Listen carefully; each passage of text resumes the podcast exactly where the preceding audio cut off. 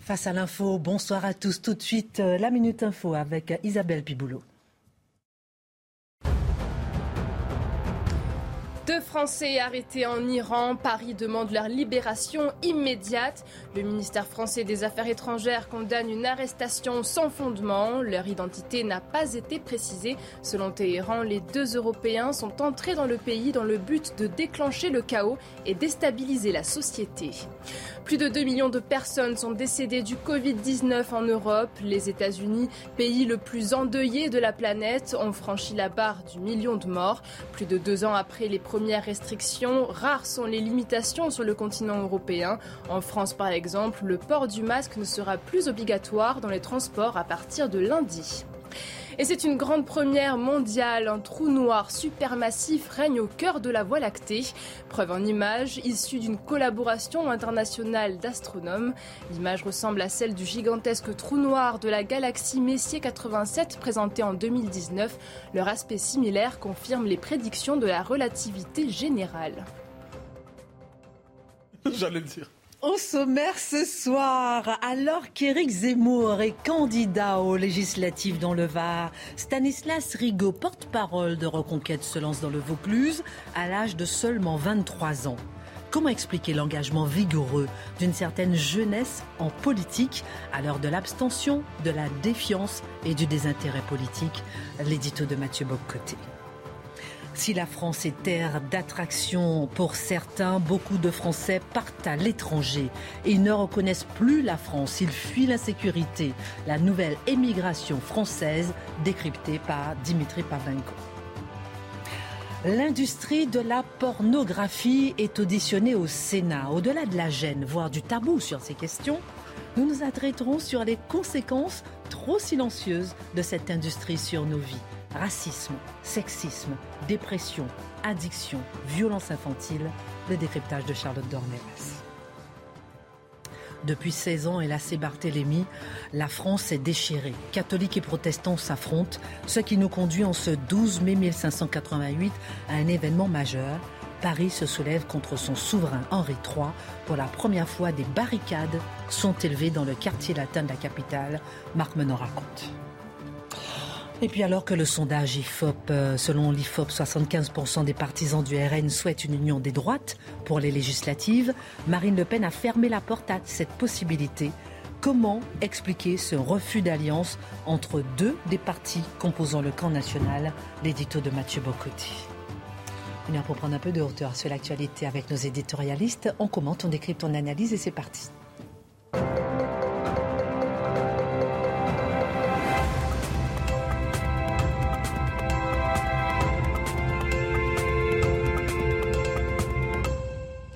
Bonsoir à tous, ravi de vous retrouver. Comment il va Mathieu Bocoté? Mais toujours bien. Une humeur constante et joyeuse et conquérante et souveraine. Voilà un candidat politique. Une humeur souveraine. Oui, bien sûr, l'humeur est souveraine même. L'humeur souveraine. Je commence par vous parce que vous n'êtes pas là la semaine prochaine. Vous allez nous abandonner un peu là? Pour quatre jours seulement, de lundi à jeudi. Vous allez où? C'est trop. Vous allez où? À Montréal, tout simplement. Je reviendrai à Montréal pour quelques jours avant de vous revenir encore plus souverain. Ça va Dimitri, Charlotte, en forme? Bah non, il nous dit qu'il n'est pas là pendant 4 jours. Vous voulez pas qu'on se mette en forme Ah oui, c'est vrai. Je prépare mon grand retour. Bah, parlez-nous du retour, alors. Vous manquez aussi en pleine forme? Oui, bah, j'ai eu un très bon déjeuner à midi. Ah oui, bah, oui, il a déjeuné avec Mathieu Bocoté. Vous avez refait face à l'info nous, midi nous nous sommes complimentés mutuellement pendant deux heures. Vous êtes génial. Non, vous êtes génial. En fait, nous sommes géniaux. Vous, vous ne dites ainsi, hein, mais on vous dérange. Euh, Marc, maintenant, on vous avait pas dit il y a quelques années que vous feriez plus jamais de télé de votre vie? Il y a 30 ans. Oui. Qu'est-ce que vous faites encore là? Eh ben, je Mon résiste. chéri. Je résiste. Comment vous faites? Eh bien, quand on, vous, quand on a comme ça de mauvais augure, vous dites. Non, mais c'est vrai, un jour à la télévision, oui, on vous a dit bah, ça. Bah, pas qu'un, pas qu'un. J'ai eu un passage où on me disait T'es trop vieux, j'avais 40 ans. On me disait T'es trop vieux, maintenant regarde, c'est de Chavannes, sont des jeunes comme ça. Toi, il faut que tu passes derrière les caméras, euh, que tu viennes un peu responsable. Je veux pas être responsable, je veux faire le guignol. T'as pas de place de guignol. Eh ben, je dis Je serai quand même guignol. Et c'est comme ça que, petit à petit, il est toujours là, papy. on vous aime. Qu'est-ce qu'on aime nos petits papis? Alors, les chéris, pendant l'émission ce soir, on, fait un petit tour de table à propos d'Éric Zemmour, qui est candidat dans le Var. J'ai envie de vous entendre un peu là-dessus, à Saint-Tropez. Euh, on attendait de savoir s'il était candidat ou pas. Donc, on fera un petit tour de table. On fera un petit tour de table aussi sur le fait qu'il soit relaxé en appel pour ses propos qui ont valu tellement d'ignominie sur le fait euh, que, que, que euh, Pétain aurait sauvé des juifs. Donc relaxé en appel, on en parlera euh, dans un instant, on fera un tour de table. Mais on apprenait hier que Stanislas Rigaud, le jeune charismatique, euh, président de Génération Z, décidait de se lancer en politique dans la deuxième circonscription du Vaucluse. Comment expliquer, Mathieu, l'engagement d'une certaine jeunesse, à l'heure où la défiance, le désintérêt, l'abstention font rage. Et l'occasion vous semble belle, donc justement vous arrêtez un petit peu sur cette jeunesse qui s'engage. Alors, rares sont les sujets qui suscitent des commentaires aussi contrastés, pour ne pas dire contradictoires, que l'engagement de la jeunesse en politique à la fois on s'en réjouit lorsqu'elle se manifeste et on s'en inquiète lorsqu'elle se manifeste. À la fois on la croit présente et on la croit absente. Donc il faut chercher à décrypter un peu la nature de cet engagement pour voir ce qu'il en est aujourd'hui. Alors, Première chose, le premier commentaire lorsqu'on entend, on parle de la jeunesse, c'est qu'elle serait démobilisée. Et il est vrai qu'elle vote moins que d'autres catégories de la population. Donc le premier réflexe consiste à se dire, la jeune génération habite davantage le marché que la cité. Elle préfère la consommation à l'engagement civique. Elle se déploie plus naturellement dans cet espace public alternatif que sont les réseaux sociaux, par exemple. C'est l'Instagramisation du monde, la TikTokisation du monde. il y en aura un prochain bientôt probablement. Donc c'est un espace public alternatif qui n'est plus politique, mais qui est colonisé intégralement par l'univers des marques, de la consommation, de la mise en scène de soi comme une petite vedette du jour dans l'espoir d'avoir une grande visibilité. Donc c'est l'espace de déploiement naturel des jeunes générations aujourd'hui. Et c'est vrai. On ajoutera toutefois, en faisant tout de suite une nuance, que ces réseaux sociaux ne sont pas neutres idéologiquement. Ils sont contaminé par les modes du jour, par les idées du jour, et toute une série d'idéologies, que ce soit la mode de Greta Thunberg ou ensuite la mode, euh, en fait les modes idéologiques se multiplient, ce sont les amplificateurs idéologiques incroyables. Donc il faut jamais oublier qu'une partie de la jeunesse se socialise politiquement au contact de ces médias sociaux qui, je dirais, l'idéologisent en surface, mais quelquefois assez violemment. première observation. Ensuite, la jeunesse peut s'engager aussi politiquement à part entière dans la cité. Mais ce n'est pas toujours la chose la plus lumineuse. Hein. L'émergence de la jeunesse comme catégorie politique, c'est un fait du 20e siècle. On peut y voir ses origines dans les années 30. Hein. Les organisations politiques totalitaires valorisaient la jeunesse en disant vous êtes l'avenir du monde, vous êtes la promesse de l'homme nouveau.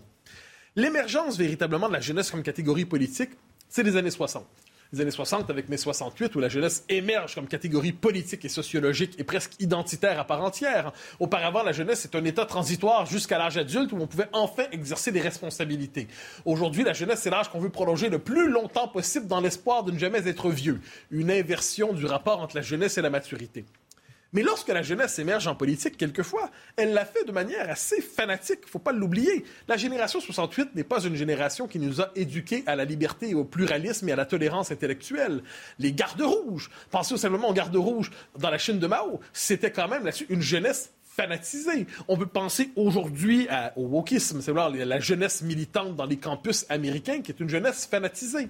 Donc, première observation, ce ne sera pas la seule, je vous le promets, mais lorsque la jeunesse se mêle de politique, elle le fait souvent sous le signe du fanatisme. Donc, gardons cela à l'esprit avant de nous émerveiller devant tout engagement.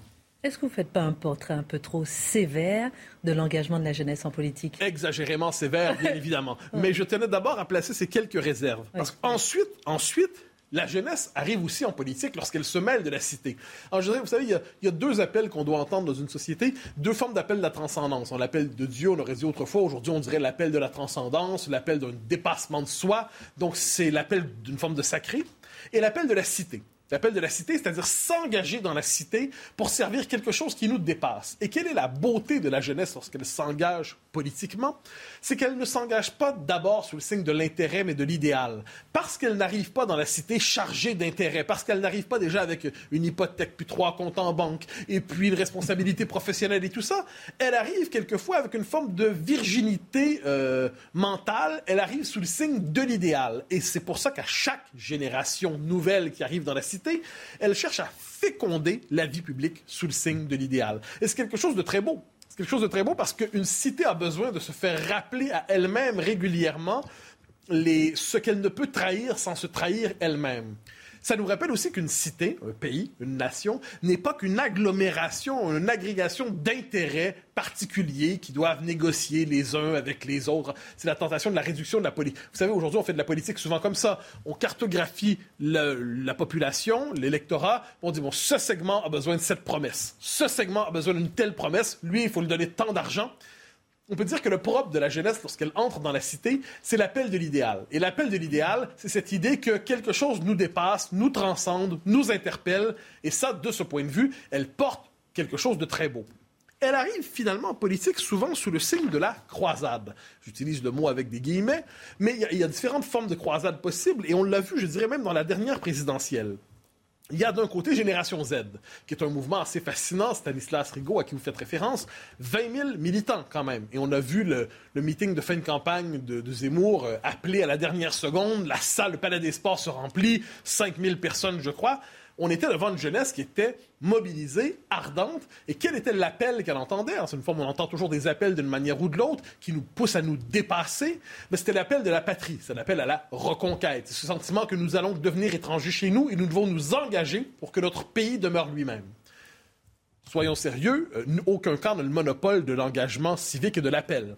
De l'autre côté, on voit chez les écologistes, notamment chez Mélenchon, quel est l'appel entendu par la jeunesse mélanchoniste? C'est souvent, je dirais que sa meilleure part, je ne parle pas de la jeunesse euh, euh, décoloniale, indigéniste, et ainsi de suite, qui, elle, est quelquefois traversée par le ressentiment mais c'est cet appel pour le climat. C'est-à-dire ceux qui disent, mais c'est l'existence même de la planète. La planète peut brûler. Et si la planète peut brûler, ce sont les conditions même de l'existence humaine qui disparaissent. Donc cet engagement, cette forme de croisade spontanée, cette belle croisade pour le climat.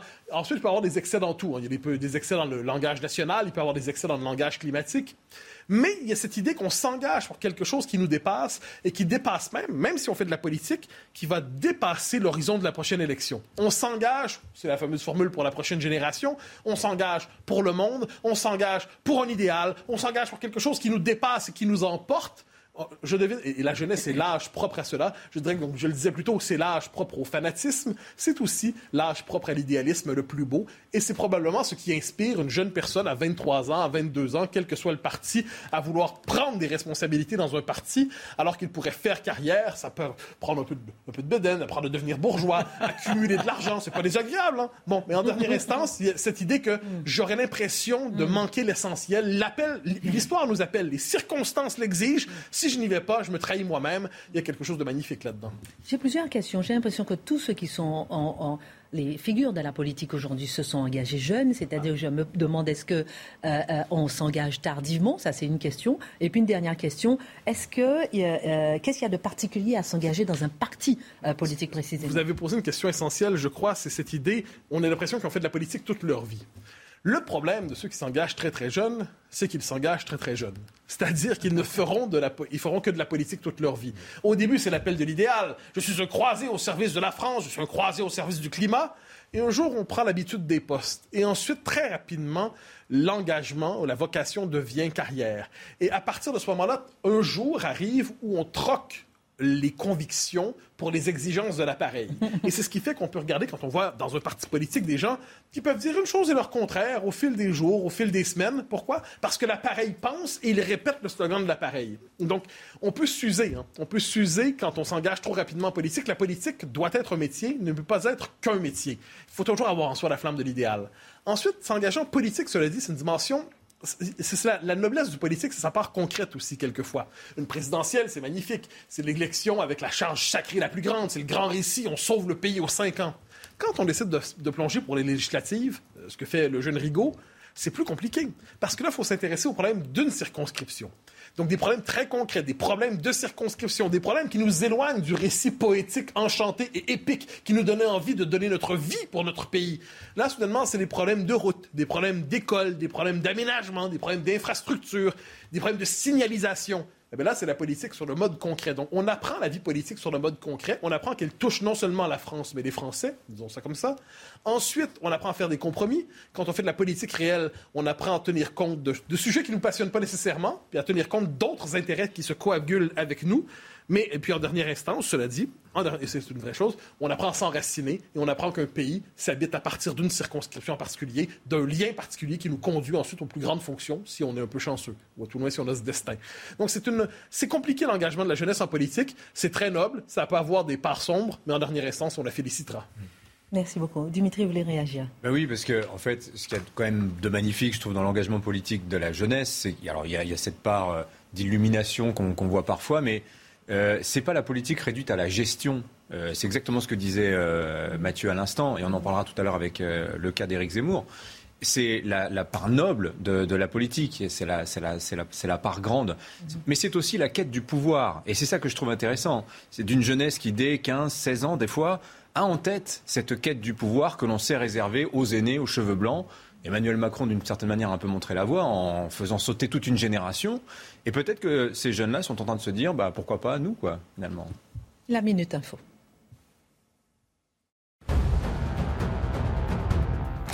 Le député ex-LREM MJ Delguerab va faire appel de sa condamnation. Trois ans de prison, dont un an ferme et deux ans d'inéligibilité. Le 30 août 2017, il avait agressé à coups de casque de scooter l'ancien responsable socialiste Boris Faure. Jean Castex aux côtés des agriculteurs à Carpentras dans le Vaucluse cet après-midi. Une visite de soutien du Premier ministre. Nombreux sont exposés au risque de sécheresse dans le département. Depuis le 22 avril, des mesures de restriction d'eau sont en place pour réduire les consommations.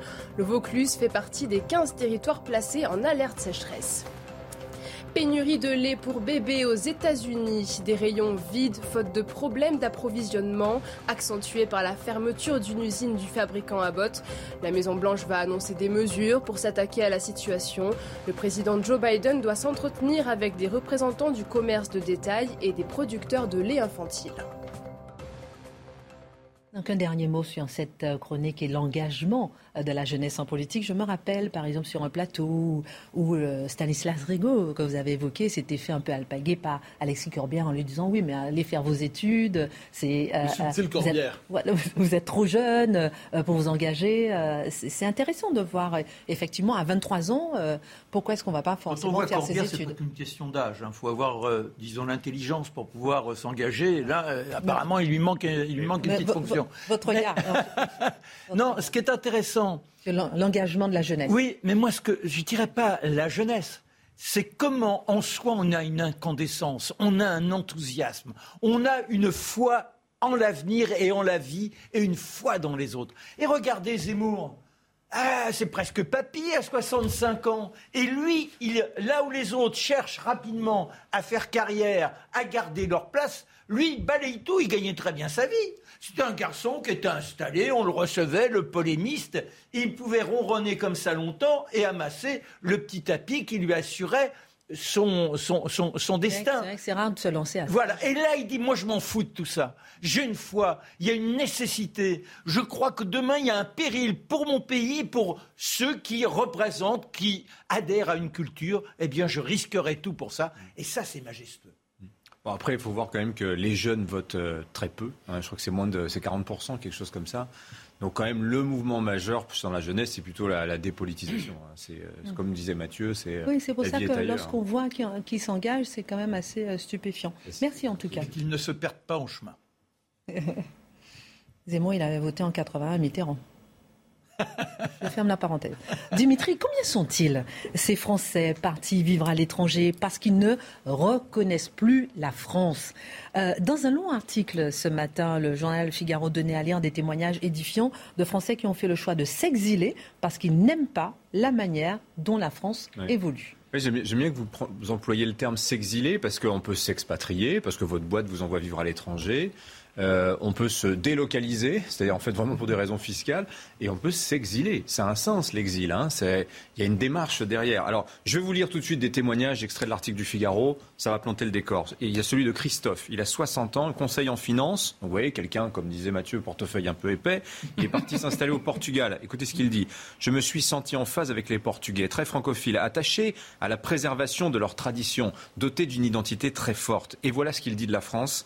Des filles qui se font violer en pleine rue, des gamins qui se tuent à coups de couteau, des policiers, des pompiers qui se font attaquer, des cités qui s'enflamment, le Burkini qui devient un non-sujet, sans parler des attentats, le corps préfectoral démantelé, le corps diplomatique aussi, l'effondrement de la France dans le classement PISA. Alors en 2019, ce Christophe, il se fait agresser dans le métro, et là il dit J'ai réalisé que même le 16e arrondissement de Paris n'était plus un sanctuaire. Originaire de Nantes, j'ai vu cette ville sombrer dans la délinquance. Après, vous avez un autre témoignage, celui de Laura, qui est partie elle, vivre en Hongrie fin 2019 avec son mari qui en est originaire. Elle dit Mon fils s'est fait voler son scooter, ma fille se faisait interpeller par une bande de racailles. Je ne vivais plus. C'est la France qui m'a obligé à partir. Je suis très en colère contre mon pays.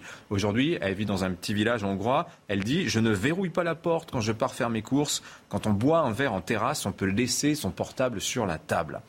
Vous voyez, moi, si j'étais président de la République ou Premier ministre, je lis cet article, je me dis alerte rouge alerte rouge. Alors, vous avez remarqué que le point commun entre ces deux témoignages, évidemment, ça n'est pas emblématique de tous les cas d'expatriation, mais le point de départ de l'exil de ces deux-là, c'est une agression. Ils partent parce qu'ils ne se sentent pas en sécurité en France, et ils partent, comme dit Christophe, parce qu'ils sentent son mode de vie menacé. On est quand même sur des enjeux qui sont extrêmement lourds. Et au-delà de ces témoignages, est-ce qu'on a des chiffres sur cet exode sécuritaire? Oui. on peut aussi dire exode identitaire. Je pense que le mot n'est pas, n'est pas trop. Bah non, on n'a pas de chiffres. D'ailleurs, on a très peu de données sur l'émigration. Alors autant en France, on parle beaucoup de l'immigration, ça donne lieu à de grands débats, il y a plein de chiffres, on en parlait encore hier avec Charlotte. Euh, mais, euh, vous voyez, l'immigration, quoi qu'on en pense, c'est un symptôme d'attractivité du pays. Ça veut dire que le pays attire, fait venir à lui des gens d'ailleurs. Le flux inverse, hein, bah, il y a quelque chose d'un petit peu honteux pratiquement, euh, de déplaisant, qui, renvoie une forme de désamour. Mais enfin, des Français qui quittent la France, qui en veulent à la France, comme disait cette femme tout à l'heure. C'est quand même pas anodin. Le seul chiffre qu'on ait, c'est le nombre d'inscrits au registre des Français établis hors de France, 1,6 million. L'inscription à ce registre, c'est celui sur lequel reposent notamment les listes électorales des Français de l'étranger. Euh, l'inscription à ce registre, elle n'est pas du tout obligatoire. Alors l'estimation qui circule, c'est 2,5 millions et demi de Français partis vivre à l'étranger. Donc j'ai fait une petite enquête de presse, hein. je suis remonté à 2013-2014. Euh, c'était autour de 2 millions à l'époque. Ça voudrait dire qu'il y aurait 500 000 départs qui auraient lieu en l'espace de, de 8-9 ans. Donc vous voyez, c'est que ça dessine quand même une courbe ascendante. Alors 2013-2014, je vous en parle parce que dans l'histoire récente, c'est le seul moment où il y a eu un, débat public sur ce mouvement de départ, sur cet exil des forces vives, comme on disait à l'époque. On avait même créé une commission d'enquête parlementaire euh, le rapport avait été rédigé par le député PS à l'époque, Yann Gallu, et les débats avaient été extrêmement vifs à l'Assemblée nationale entre la gauche et la droite. Alors la gauche soutenant que les départs n'étaient rien de plus, je cite le rapport, qu'un rattrapage dans le cadre de la mondialisation. Et en face, la droite répondait, ben non, non, non, c'est à cause de François Hollande, c'est la pression fiscale, euh, c'est le discours anti-travail, c'est le poids des normes, c'est le chômage, etc., etc.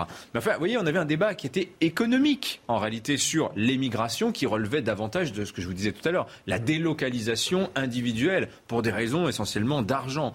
Alors, on se disait, on, supprimera l'ISF, on fera quelques bonnes réformes, euh, quelques bonnes mesures fiscales, on va stopper l'hémorragie comme ça. C'est ce qu'a fait Emmanuel Macron hein, quand il est arrivé au pouvoir en 2017, d'ailleurs avec un certain succès, parce qu'on a loué ah, le retour de l'attractivité française. Mais oui, ça n'a, le succès n'a pas été total, ça n'a pas endigué le départ, le flux de départ des, Français. Donc apparemment, il y avait autre chose. Hein. et comment ne pas se poser la question de cette autre chose quand une enquête datant de 2019 de la Fondapol révèle que 46% des Français de confession juive, 1 sur 2, ont déjà envisagé de quitter la France. Alors, où partent-ils, ces découragés de la France? Voilà, je pense que c'est, tout à fait ça. Alors, pour les Juifs, évidemment, Israël, euh, la Grèce, la Suisse, on, a parlé du Portugal et de la Hongrie. Alors, citation de Victor Orban en 2017, appel au monde entier en tout cas appelle aux Européens.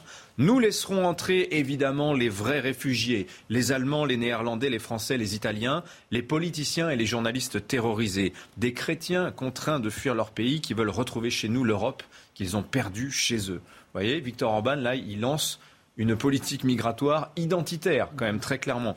Alors le journal Le Monde, d'ailleurs, s'était intéressé au phénomène à l'époque, était allé à la rencontre de Français, notamment qui vivent autour du lac Balaton. Donc c'est en Hongrie, c'est juste au sud de Vesprem, c'est le plus grand lac d'Europe centrale.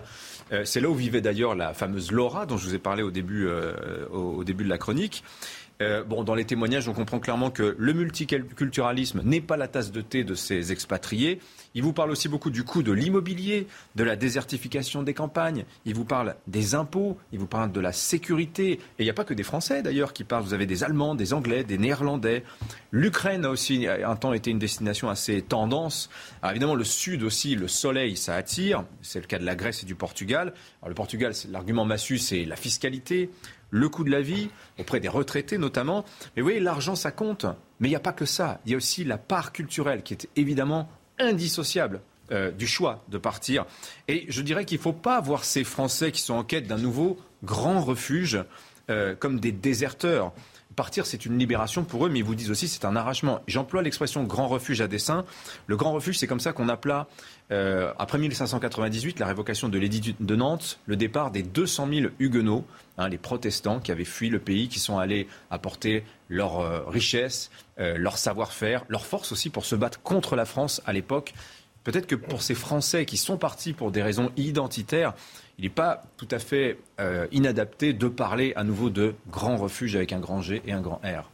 Merci beaucoup pour euh, cette chronique. On parle rarement effectivement des émigrés.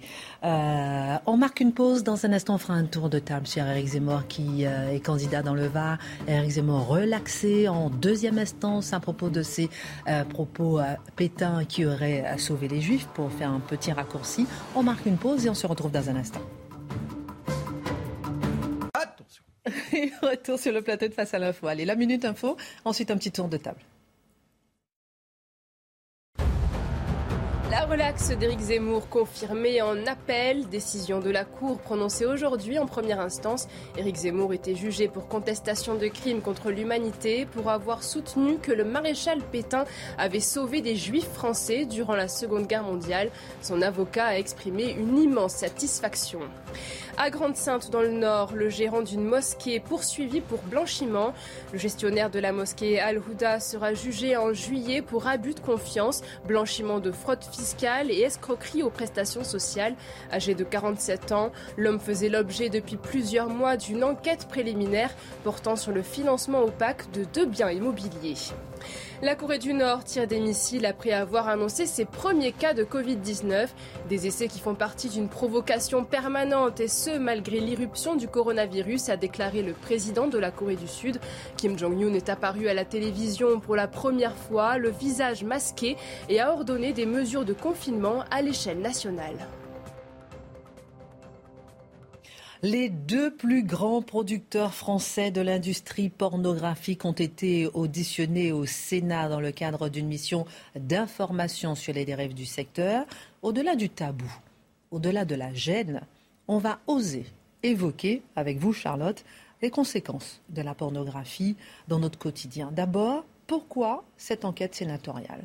C'est vrai qu'on en a très peu entendu parler. Il y a eu des, comment dire, des auditions successives. Il y a toutes les associations féministes, notamment, qui ont été auditionnées en janvier euh, devant le Sénat parce qu'elles se sont portées partie civile dans une affaire. Il y a eu ensuite l'ARCOM qui a été entendu sur la, gestion, on va dire, des flux euh, pornographiques sur Internet, qu'ils ont du mal, évidemment, euh, à réguler. Et là, hier, en effet, on avait l'héritier, on va dire, de l'empire de Marc Dorcel et qui est son fils, je crois, enfin, en tout cas, qui s'appelle Dorcel et euh, le, gestionnaire du site Jackie et Michel, donc le, géant du porno amateur, comme il est appelé, euh, qui était auditionné hier. Alors pourquoi? Parce qu'en 2020, il y a une énorme investigation qui avait duré deux ans, qui avait été faite par les gendarmes à Paris et qui a abouti à l'ouverture d'une des plus grandes affaires de violence sexuelle de, traitées par la justice française. Ils le disent eux-mêmes, c'est le cas le plus important euh, de violence assez abominable et ça se passait dans le monde de la pornographie. Euh, à la suite de ça, il y avait une grosse mobilisation des associations féministes justement euh, pour faire euh, éclater ce scandale-là. Elle s'était constituée partie civile à côté des victimes et il y avait ensuite une grosse enquête du Monde, du journal Le Monde, qui avait abouti à l'ouverture de cette information euh, sénatoriale, donc de cette commission d'enquête sénatoriale en parallèle de l'enquête judiciaire. Alors, à la fin de cette investigation, ils avaient 53 victimes, qui sont toutes des jeunes femmes, euh, qui ont accepté de témoigner dans cette enquête, 8 mises en examen, et euh, l'enquête est ouverte, enfin, ils poursuivent des producteurs, notamment de films. L'enquête est ouverte pour violents réunions, traite aggravée d'êtres humains, proxénétisme aggravé, blanchiment, travail dissimulé et diffusion de l'enregistrement d'images relatives à la commission d'une atteinte volontaire à l'intégrité de la personne. Il y a aujourd'hui, selon euh, les gendarmes, plus de 500 hommes qui pourraient faire l'objet de poursuites pour avoir participé à ces vidéos avec des jeunes femmes euh, plus ou moins euh, consentantes, on y reviendra, et en tout cas mises dans des situations de violence atroces. Alors pourquoi est-ce que hier on avait les deux grands géants du porno? Parce que la menace pèse aujourd'hui sur tout le milieu de la pornographie, le plus professionnel, comme on l'appelle, et le milieu amateur, puisque on a compris dans, le, rachat des vidéos des amateurs par les professionnels qu'il y avait une grande interdépendance dans ce milieu-là et que euh, ceux qui se revendiquent du, du, porno professionnel avaient très largement fermé les yeux euh, sur certaines pratiques abominables. Et ceux qui ont été arrêtés ont d'ailleurs euh, dit évidemment qu'ils savaient, ils savaient tout, ils savaient tout ce que l'on faisait et euh, alors, les deux géants, en l'occurrence, ces deux-là, ces deux grandes firmes de la pornographie, avaient immédiatement réagi fin 2020 quand ils ont appris euh, euh, cette, enfin, devant le, le, scandale médiatique qui était apparu, et ils avaient publié immédiatement des chartes déontologiques en disant on va faire signer aux producteurs dont on achète les films ces chartes déontologiques. On a vu hier devant le Sénat que leur défense était extrêmement fragile. Euh, ils parlent de coordinateur d'intimité le mot euh, sur les plateaux de tournage pour s'assurer que le consentement préalable est bien réel, comme si par ailleurs une gamine de 20 ans pouvait consentir à se faire très clairement violée en réunion par 40 hommes, puisque c'est ça dont il s'agissait euh, particulièrement. Et alors, ils ont expliqué également qu'ils avaient lancé des contrôles inopinés sur les plateaux de tournage pour voir que tout se passait bien. Et quand la question a été posée euh, au responsable, il a dit bah, on sort des centaines de films euh, par mois ou par an, peu importe, et il y a une personne qui est chargée de ces contrôles inopinés et ils se font parfois en visioconférence. Donc on, a compris que la défense était extrêmement fragile, même dans le, dans le secteur de la pornographie euh, soi-disant professionnelle. Alors, quelle réalité a été découverte dans ce monde de la pornographie, produit si consommé aujourd'hui, notamment par les jeunes et voire des enfants? Alors honnêtement, le, contenu de l'enquête, c'est l'horreur absolue, mais absolue en fait. Donc d'abord, il y a une première partie sur les vidéos elles-mêmes qui sont euh, produites, parce que dans la pornographie, c'est une particularité du cinéma, c'est que tout est réellement joué, les actes sont euh, réellement euh, posés, on va dire. Or, vous avez des vidéos aujourd'hui sur ces plateformes qui mettent en scène des enfants des incitations à l'inceste qui sont intitulées comme telles, des violences euh, euh, atroces commises sur des personnes, qu'elles soient consentantes ou pas, est-ce qu'il est légitime de le faire, et des, actes qui sont posés, qui sont euh, aujourd'hui condamnés par le code pénal dans la vraie vie. Or, c'est réellement joué. Donc, à quel moment il est possible de le faire? Ensuite, et, c'est là, c'est là que se trouve l'horreur qui a été imposée notamment à certaines jeunes filles, c'est qu'il faut comprendre que la pornographie, on a un rapport parfois qui n'a pas suivi, on va dire, l'évolution de la pornographie. On reste parfois avec l'idée de, euh, des cassettes VHS qui arrivent dans les foyers dans les années 80, qu'on se refile sous le manteau un peu en cachette. Bon, en 2006, il y a eu la création de YouPorn qui a changé considérablement. Non seulement l'accès à la pornographie s'est démocratisé, on va dire, mais c'est surtout considérablement précarisé. Donc vous avez des femmes beaucoup plus facilement exploitées, des cachets, on va dire, euh, qui ont considérablement baissé, et surtout des scènes de plus en plus violentes, puisque plus la consommation est grande, plus les pulsions que l'on cherche à satisfaire pour des raisons évidemment financières, euh, en demandent toujours plus, on va dire. Donc c'est pour ça que non seulement les tournages euh, virent parfois euh, à, à, la violence pure, et, euh, et en plus avec des cachets qui diminuent considérablement. Les 52 victimes ou 53 dans cette affaire particulière, elles racontent toute la même histoire. Elles ont été contactées d'abord pour devenir des main-d'œuvre faciles. Alors, c'est que des profils extrêmement vulnérables, très jeunes, puisque le porno amateur repose euh, sur une main-d'œuvre d'œuvre qui est très précise. Il faut des jeunes femmes qui n'ont jamais eu de rapport sexuel tarifé. Donc c'est des toutes jeunes femmes, évidemment, pour les faire rentrer dans ce milieu-là, il faut qu'elles soient vulnérables, assez seules et qu'elles aient besoin d'argent. Ensuite, la première, euh, la première euh, étape, on va dire, de leur entrée dans le milieu, ça a été un viol, euh, un viol avec quelqu'un avec qui elles avaient rendez-vous pour devenir peut-être escorte. Et en fait, ça a été absolument abominable et extrêmement violent. Une manière, ils le disent eux-mêmes, de réduire, d'asservir en fait et de faire peur à cette jeune fille et de la mettre entre la main parce qu'en plus, elle a besoin d'argent à ce moment-là. Ensuite, on leur a imposé des pratiques de plus en plus atroces. Je ne vais pas les développer ici parce que franchement, c'est abominable. Et la dernière étape du processus, c'est qu'on leur fait croire au tout début que c'est pour des, euh, des, films, euh, des, comment dire, des plateformes extrêmement sécurisées et complètement privées, où les hommes payent, ou les hommes ou les femmes d'ailleurs, payent très cher pour accéder à ces vidéos. En réalité, elles se retrouvent sur ces plateformes et donc euh, partout sur Internet en quelques secondes. Et donc, dernière étape de leur calvaire, on leur demande énormément d'argent pour supprimer les vidéos. Donc, elles y sont allées pour obtenir un peu d'argent, elles ont été moins payées que prévu et finalement, elles se retrouvent endettées pour essayer euh, de, préserver euh, ce qui leur reste euh, de, de vidéos sur Internet. Quels sont les enjeux de cette enquête? Alors, les, premières victimes absolument évidentes dans cette enquête, ce sont les jeunes filles en question qui ont été violées à plusieurs reprises, violées en réunion, torturées dans des circonstances absolument ignobles. Il s'agit évidemment, premièrement, de leur rendre justice à elles. Ensuite se pose la question, et s'est posé la question devant le Sénat, de savoir euh, est-ce qu'il y avait un consentement ou pas? alors pardon, mais encore une fois, le consentement d'une gamine de 20 ans à se faire violer en réunion par 40 mecs devant une caméra, ça n'existe pas en fait. Il faut peut-être se, mettre d'accord là-dessus une bonne fois pour toutes. D'autant que, et c'est une association féministe qui le dit, le consentement est extorqué bien souvent par l'argent et l'exploitation de la vulnérabilité. Donc c'est évidemment extrêmement difficile à comprendre.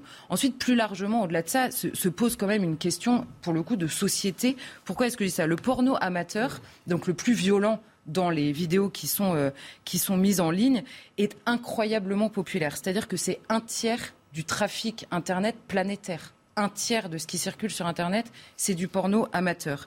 Un enfant de 13 ans sur 3 a déjà vu une de ces vidéos, avec euh, toutes les... Euh, alors vous avez tout, hein, les enfants, les animaux, vous, vous pouvez tout trouver. C'est 140 milliards de profits avec une puissance évidemment de frappe hallucinante. Donc quel est l'enjeu réellement? C'est que ces vidéos et la puissance de frappe qu'elles ont et la massification de leur consommation forgent l'imaginaire de millions de consommateurs sur le terrain sexuel, notamment des plus jeunes qui se font une idée à la fois de la sexualité, du rapport entre l'homme et la femme, et même de, l'absence de lien et de ce qu'est la réalité à travers la pornographie. Ils découvrent la pornographie avant même euh, de découvrir la personne euh, en face. Les conséquences, et là elles sont listées notamment par les associations qui ont travaillé dessus, c'est des sexualités précoces extrêmement violentes, des addictions catastrophiques, des gamins euh, de 15 ans qui sont suivis par des addictologues pour essayer de les faire sortir de ces addictions, des reproductions d'actes dégradants évidemment, un, un dégoût du corps et de la sexualité de plus en plus tôt et des dépressions juvéniles. Pourquoi? Parce que la réalité est toujours décevante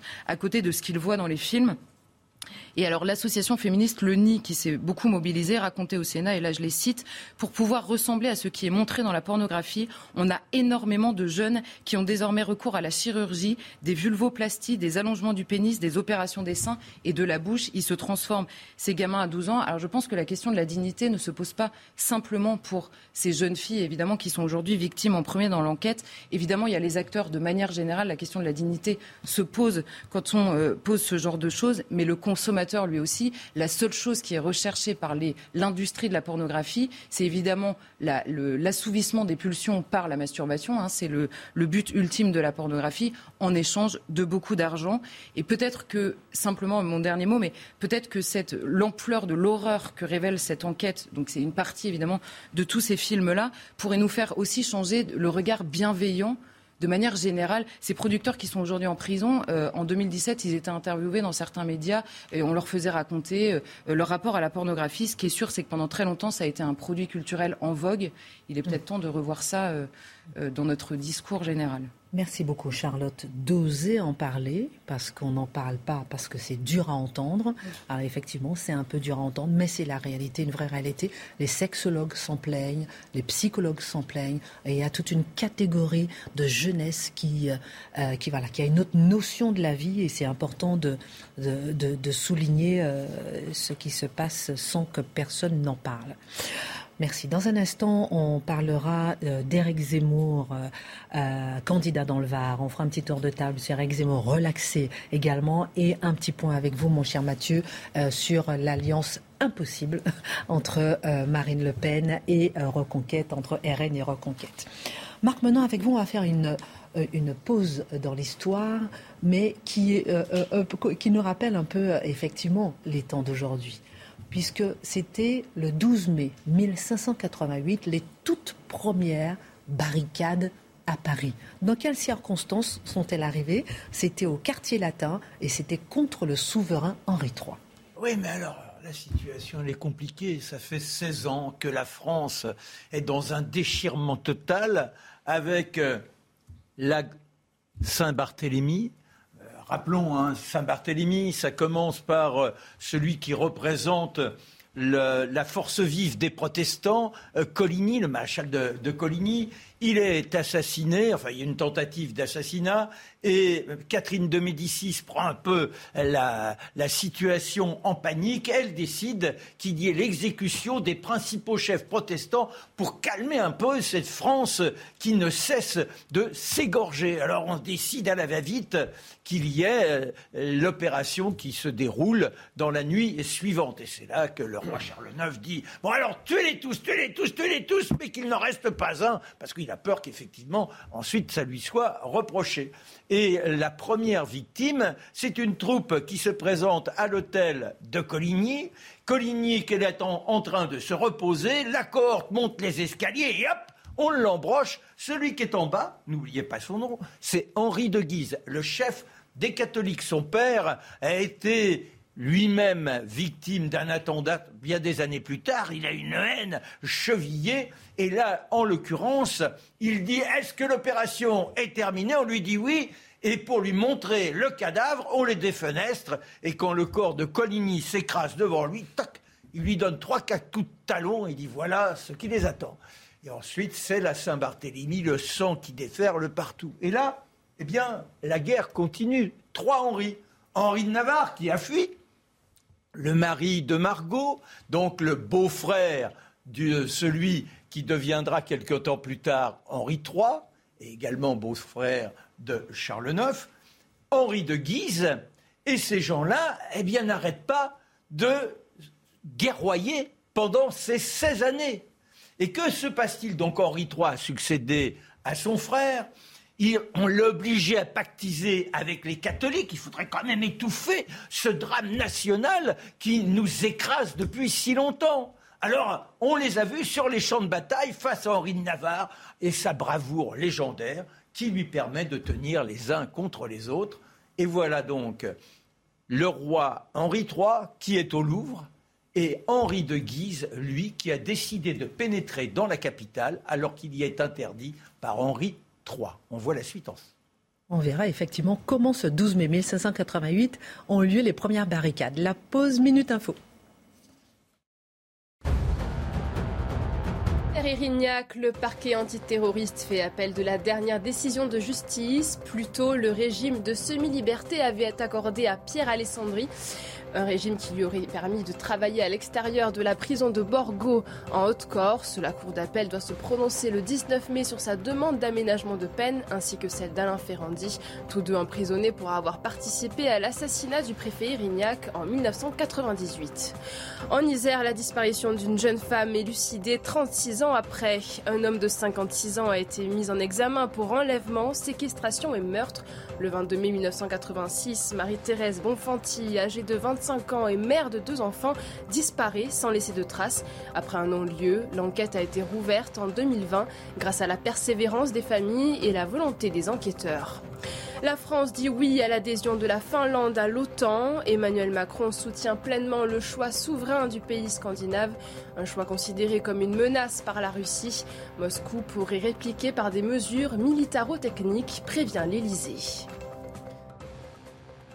le 12 mai 1588. Vous avez planté le décor. Voilà. Et c'est ce jour-là qu'arrivent les premières barricades à Paris. Ah, on en connaît. Ah oui, parce que donc Henri III est là, dans son Louvre. Henri de Guise entend entrer dans la capitale qui est favorable aux catholiques et il trouve que ce roi Henri III est beaucoup trop tolérant vis à -vis des protestants. Alors contre les curés s'agitent dans les églises. Attention, c'est terrible. Il nous faut être vaillants. Et Henri de Guise finit par entrer dans la capitale sur son cheval majestueux. Et lorsque Henri III apprend ça, il décide de faire intervenir les troupes suisses et les gardes françaises. Mais sauf que, selon les conventions qui existent, pas de, de soldats étrangers dans Paris quand on apprend que les soldats étrangers, ils sont 4000, sont sous les ordres du roi en train de pénétrer dans les capitales, alors là, on entend les tambours, on entend les fifs. Les boutiquiers disent Mais qu'est-ce que c'est que ça? On va nous égorger, c'est la Saint-Barthélemy qui recommence.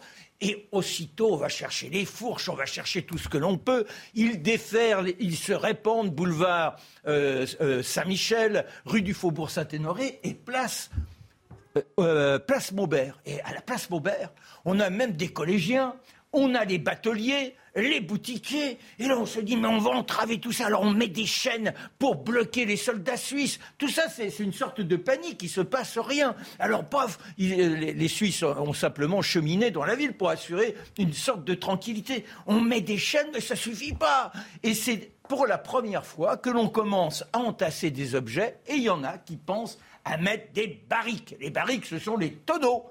D'où les barricades. À l'intérieur, on a mis du fumier pour que ça tienne bien en place.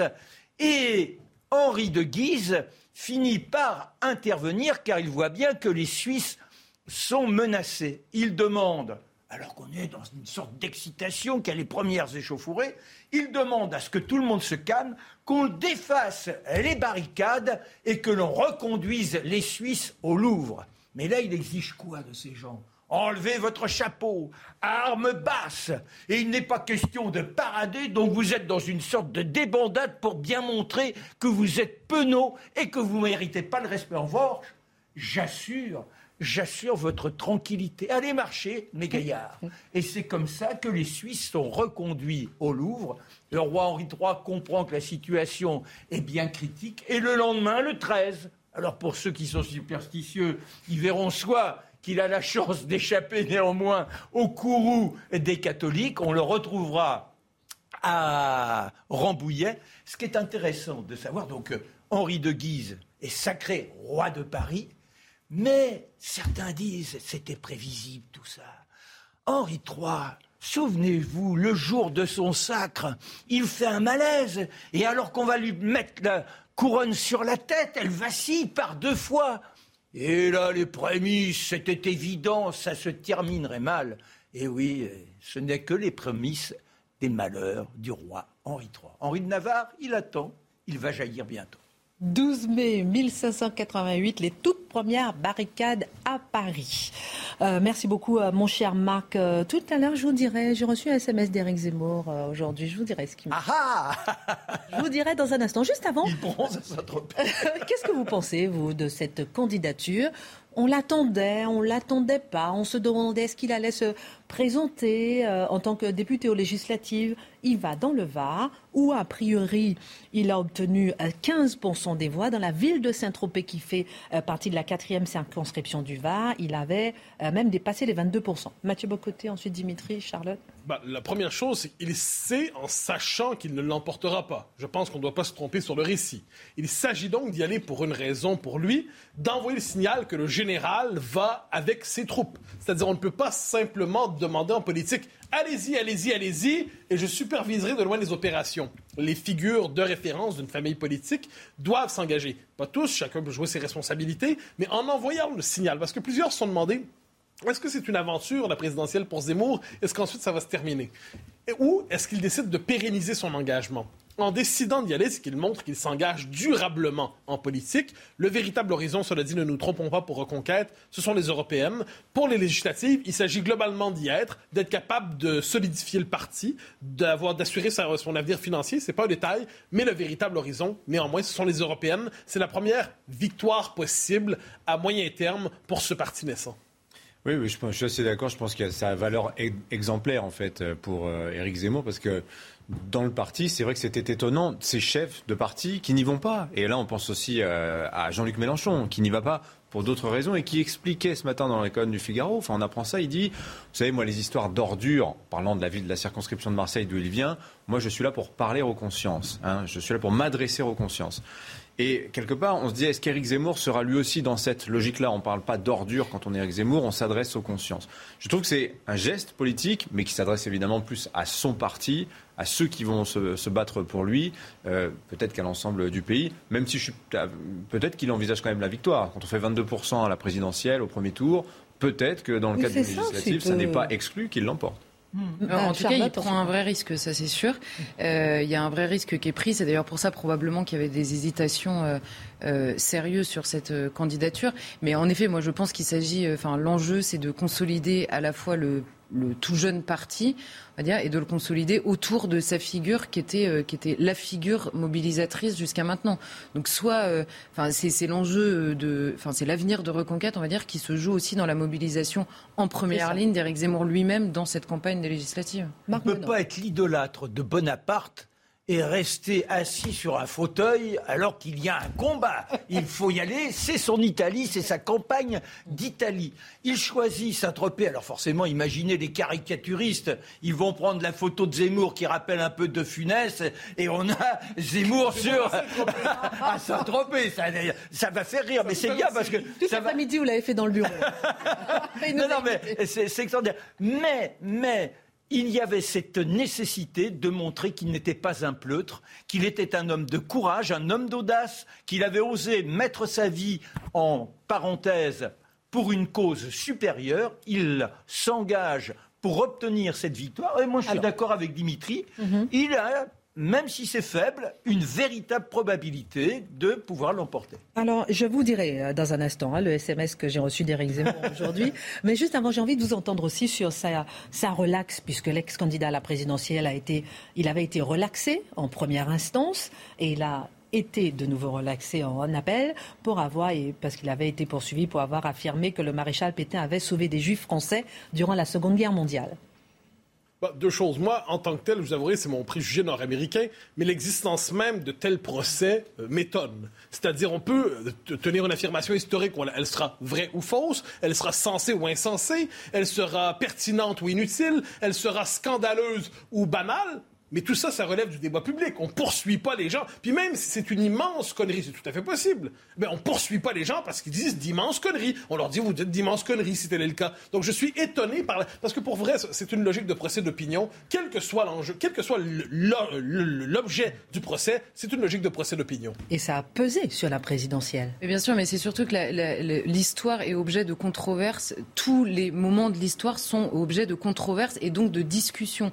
Et là, d'ailleurs, c'est la meilleure preuve, c'est qu'il est relaxé en appel, il va y avoir la Cour de cassation, on verra ce qu'ils diront, et vous verrez que la controverse historique sur cette question continuera évidemment. Donc à quoi servent ces procès? Sinon à discréditer euh, lui ou un autre sur ce, avec, grâce à ces lois loi forgée par des gens qui ne sont pas historiens et euh, comment dire mise en application par des juges qui ne le sont pas eux-mêmes. Donc eux, ils jugent la question du droit, contestation ou pas du crime contre l'humanité. Derrière, la controverse historique se poursuivra. Donc ça, voilà, parce que sur le fond, les juges, ils ne peuvent pas se déterminer sur est-ce que c'est vrai ou pas. N'oublions pas que le maréchal Pétain a néanmoins euh, signé euh, des, des, décrets qui étaient une condamnation pour les juifs vivant chez nous, mais il a eu des attitudes à d'autres moments. Alors à quel instant euh, fait référence Zemmour, etc., etc. Vous voyez là, effectivement, on est dans un débat qui euh, ne peut intéresser que certains et, qui n'est pas déterminant. Et puis Dimitri, tout ça, tout ce débat sur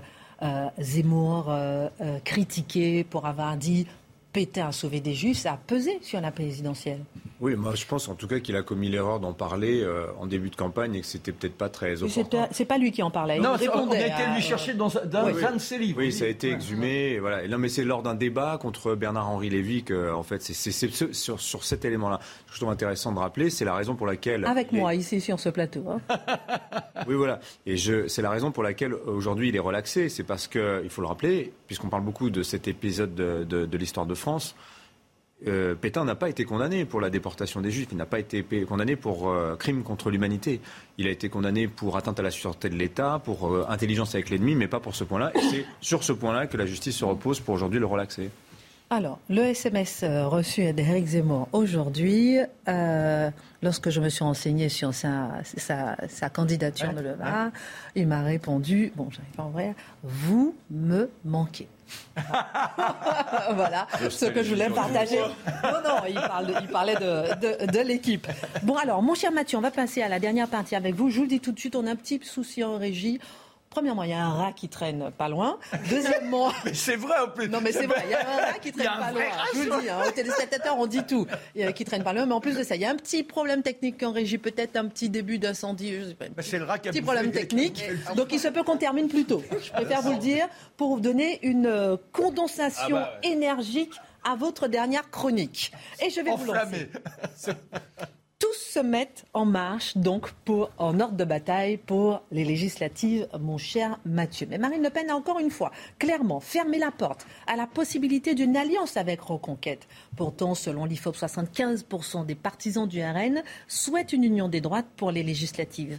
Comment, Mathieu, on n'arrive pas à comprendre, comment expliquer ce refus d'alliance entre deux partis composant le camp national? Alors, ce qui est, on, comprend que Marine Le Pen ne veut pas d'alliance. C'est réglé, c'est entendu, elle n'en veut pas. Alors, ce qui est intéressant, c'est de voir l'évolution des arguments utilisés pour justifier le refus de l'alliance. Le premier, c'était, on s'en souvient, la déclaration d'Éric Zemmour le soir du deuxième tour. Pour la huitième fois, le nom de la famille Le Pen est associé à l'échec. Et là, on a dit, oh là là, elle a été vexée. Elle a été vexée, c'était pas gentil comme mmh. propos. Et c'est tellement pas gentil que, oh, pas l'alliance, vous avez été trop loin, monsieur Z. Argument 1. Argument 2, il y a deux semaines, celui-là environ, euh, collaborer, entre guillemets, avec euh, Reconquête, ce serait renouer avec l'extrême droite. Alors ça, c'est intéressant, c'est le RN qui cherche à se faire accepter dans le périmètre de la respectabilité politique en diabolisant le diaboliser d'aujourd'hui. Donc, le RN a été historiquement diabolisé et il est persuadé qu'il se dédiabolisera en diabolisant à son tour. Et de quelle manière on fait ça? En extrême droitisant euh, ce monsieur nommé Zemmour. Bon. Troisième argument, alors c'est le nouvel argument utilisé par Marine Le Pen aujourd'hui, donc ça évolue, hein, le registre argumentatif évolue.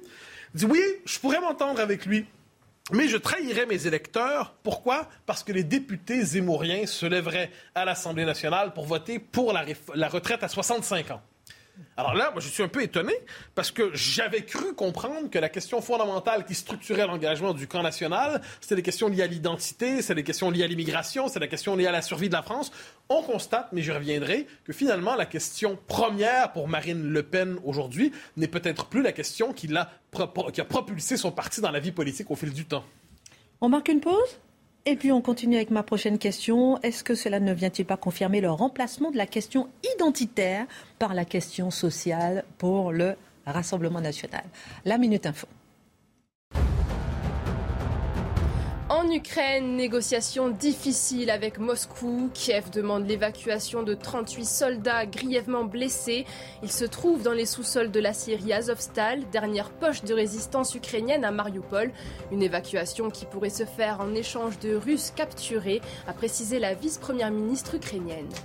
Gérald Darmanin en lutte face au rodéo urbain. Avec l'arrivée des beaux jours, ils n'ont de cesse de se multiplier. Dès ce week-end, le ministre de l'Intérieur souhaite que la police et la gendarmerie procèdent à la saisie systématique des engins utilisés. Les contrôles sur les axes les plus fréquentés seront renforcés et coordonnés entre les polices municipales et les maires. Valérie Pécresse en passe de rembourser sa campagne présidentielle. Moins d'un million d'euros reste à obtenir. La candidate des Républicains a été endettée personnellement de 5 millions. Son parti lui a donné plus d'un million d'euros. L'appel aux dons lancé auprès des Français est prolongé jusqu'au 31 mai.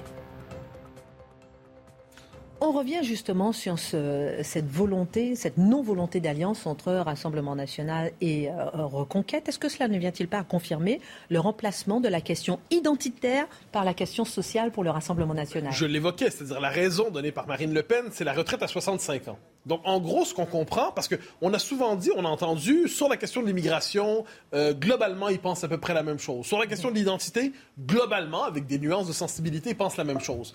Ce qu'on comprend donc, c'est qu'une famille, un camp, qui serait uni fondamentalement sur ce qu'on croit être sa raison d'être, doit se diviser sur une question que l'on croyait certes importante, mais néanmoins circonstancielle dans le paysage politique, la question de l'âge de la retraite. Je ne dis pas que ce n'est pas une question importante, hein, mais je dis que globalement, réformer l'âge de la retraite, on peut le faire, on ne le fait pas, ensuite c'est réglé. La question de l'existence même d'un peuple qui risque de devenir minoritaire chez lui, c'est une autre question. Mm. On pouvait penser que c'était plus important sur le fond des choses. Ensuite, ce qui est intéressant, vous l'avez dit, c'est le remplacement du, du national ou de l'identitaire par le social. Euh, et qu'est-ce qu'on voit à travers ça? Eh bien, c'est que c'était hein, au début, c'est une stratégie, on peut croire, chez Marine Le Pen. C'est-à-dire, elle disait, j'ai consolidé mon bloc sur les questions identitaires, euh, mon nom de famille est garant de mon sérieux sur ces questions, peut-on croire? Donc, je peux aller sur le terrain de la conquête du social pour avoir de nouveaux électeurs. Or, ce qu'on comprend, c'est que c'est peut-être une évolution doctrinale chez elle. C'est-à-dire, si elle considère qu'aujourd'hui, la question identitaire est suffisamment secondaire, de l'immigration est suffisamment secondaire pour que la seule question qui compte en dernière instance, c'est la question des retraites ou du pouvoir d'achat demain, et ainsi de suite. Qu'est-ce que ça veut dire? C'est une mutation doctrinale au sein du Rassemblement national. Euh, et dernière chose euh, sur cette question qui ne me semble pas un détail, eh bien, dans les faits, c'est aussi un instrument simplement pour liquider le, concurrent dans le camp national pour savoir qui va, d'une manière ou de l'autre, réussir à incarner ce camp politiquement. Quoi qu'il en soit, la stratégie est fascinante. Le RN était historiquement un parti national ou national populiste. On pourrait dire qu'aujourd'hui, il n'est qu'un parti populiste qui tend à sacrifier le référent national, à tout le moins si on suit au discours de sa euh, présidente. Mais est-ce que finalement les alliances d'appareils sont utiles? Ça sert à rien ou Beaucoup plus utiles qu'on ne le dit. Je vous parlerai de l'histoire de la gauche. Pourquoi? Regarde, alors, des partis politiques, c'est pas simplement des organisations désincarnées. Des partis politiques, ce sont des organisations qui représentent des courants de pensée, des courants de la population. Et lorsque des partis parviennent à s'unir, ils envoient un signal à la population qu'ils sont justement capables de se fédérer autour d'un objectif qui les dépasse. Ils sont capables de créer une dynamique. Est-ce que vous, vous sentez bien je vous parle en ce moment de l'histoire de la gauche. Parce que la gauche, en ce moment, se rassemblant autour de son pôle radical, ce nouveau programme commun, autour de la France insoumise, qu'est-ce qu'on voit? Mais des partis qui étaient des moignons de partis. Le Parti socialiste, c'est le parti moignon. Le Parti communiste, c'est le parti cul jatte. on, peut, poursuivre. Vous comprenez les images. Alors, et, Europe Écologie Les c'est le parti des grands amputés de circonstances. Hein, ils s'étaient brûlés. Voyons tout cela eh bien, tous ces petits partis mis ensemble se sont liés et créent néanmoins une dynamique qui laisse croire à plusieurs. Je ne pense pas que la, gauche radicale va remporter les législatives, mais ça fait en sorte que ça devient l'opposition principale, alors que sur le plan sociologique et idéologique, ce ne l'était pas. Donc l'alliance des appareils, ce n'est pas qu'alliance d'organisation, c'est une convergence de courants de pensée, peut-être, et de courants politiques, peut-être est-ce pour cela que le camp national sera, encore une fois, pour un bon moment, dans l'opposition durable. On verra tout le moins. Merci beaucoup, mon cher Mathieu. Excellente semaine à Montréal. La semaine Merci. Prochaine. Vous allez nous manquer. Et je reviendrai avec bonheur. Bonsoir, mon Dimitri. Charlotte Marc. À la semaine prochaine. Merci.